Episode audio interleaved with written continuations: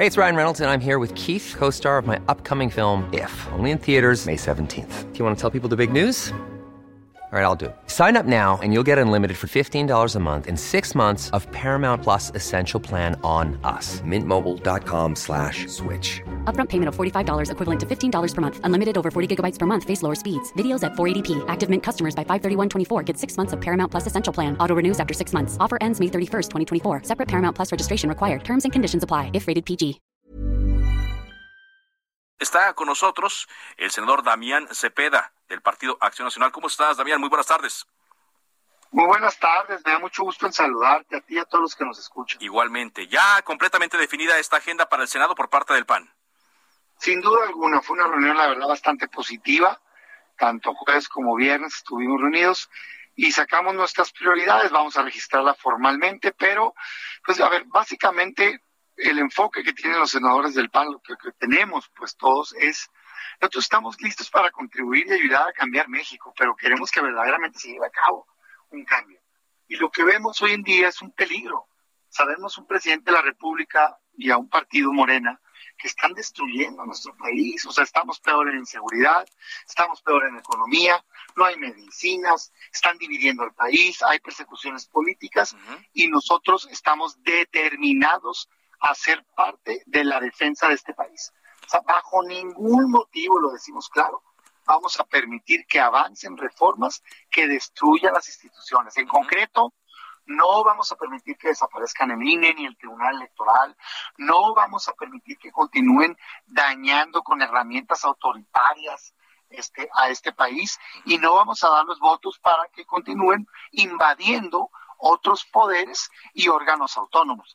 Que sí queremos promover un mejor sistema de salud, que sí queremos promover reformas que permitan tener mejor seguridad, que sí queremos tener una agenda económica que permita que se promueva la inversión, que no se inhiba como hasta hoy, que sí queremos promover un ingreso básico que pueda venir a aliviar la carga económica que hoy tienen los mexicanos, fruto de la pandemia del COVID y de la crisis, en fin muchas propuestas que tenemos. Sí, pero muchas propuestas, pero como lo hemos platicado aquí, bueno, pues el gobierno federal, la cuarta transformación, como se dice, Morena y sus aliados tienen su agenda y ya van, eh, al parecer, al parecer reforzándose. Yo, déjeme le haga dos preguntas, senador eh, Damián Cepeda. Primero, ¿cómo ve la llegada de Olga Sánchez Cordero a la bancada de Morena, que es la presidenta de la mesa directiva? Y en este tenor, eh, el, el, la pues la disputa que habrá por la agenda legislativa tanto de un bando como de otro.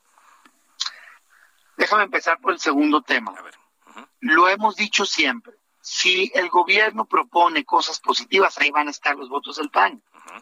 Lo hemos mostrado con acciones. Nosotros queremos que le vaya bien a México, pero si proponen cosas que le hacen daño a México, bajo ningún motivo nos vamos a doblar. No los vamos a respaldar, hagan lo que hagan. Eso soy muy claro.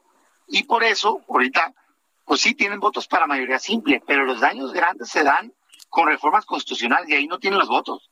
Por ejemplo, quieren dar una contrarreforma en materia eh, energética, pues no.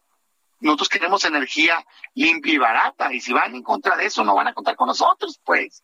Oye, quieren ir a dañar al INE, a la democracia, tampoco, y necesitan los votos. Entonces, sí se los decimos de manera clara.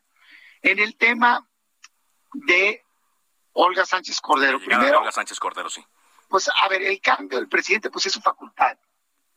la Secretaría de Gobernación es una subordinación a la presidencia de la República y pues tiene derecho a hacerlo. Ojalá y empiece a escuchar y permitir que tengan un trabajo sus secretarios, porque parece un gobierno completamente concentrado en el presidente de la República. Yo no sé si no se atreven a darles opiniones distintas, pero hay errores evidentes y parecería que todos están callados, nadie se atreve a decirle algo distinto al presidente y eso no es bueno para el país. En términos de la persona, Olga Sánchez yo no tengo, digamos, pues bienvenida a la compañera senadora, ¿no? Este, que sí me parece a mí, dos cosas. El PAN exige alternancia en la presidencia de la mesa directiva. O sea, nosotros creemos que debe de presidir el Senado el PAN, no alguien de Morena, claro. Ah, entonces, ah, el PAN, entonces, ¿y, a quién propondrían ustedes eh, también? No, ya que se acepte esa propuesta, pondremos una propuesta en la mesa. Pero lo que yo te digo es, era la costumbre democrática en este país, tuvieran o no mayoría. En el sexenio anterior se rotaban la presidencia de la mesa directiva. Cuando gobernó también el PAN, también Morena llegó y de manera autoritaria ya solo han puesto a Morena. Entonces, no, espérate, antes de hablar de quién proponen ellos, nosotros decimos lo sano para este país, para la democracia, para la pluralidad, sería que se rotara la presidencia de la mesa, como pasa en la Cámara de Diputados. ¿Por qué pasa en la Cámara de Diputados y no la de senadores? Porque en diputados hay en la ley esa rotación. Nosotros proponemos que exista en el Senado para que sea reflejo de la pluralidad la presidencia de la mesa. Entonces, nuestro tema no es Olga Sánchez Cordero, no.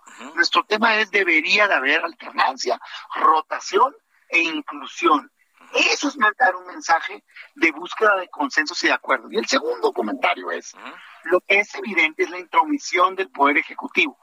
Más allá de la persona, pues es claro que incluso Morena ya trae su ruta con votación y de repente el presidente va para allá, va de presidente de la mesa, espérate, tú eres otro poder, no estás para imponer cosas en el legislativo.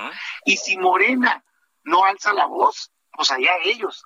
Pero a nosotros sí nos parece una injerencia de parte del Ejecutivo. Entonces, a ver, yo con la señora no tengo ningún problema.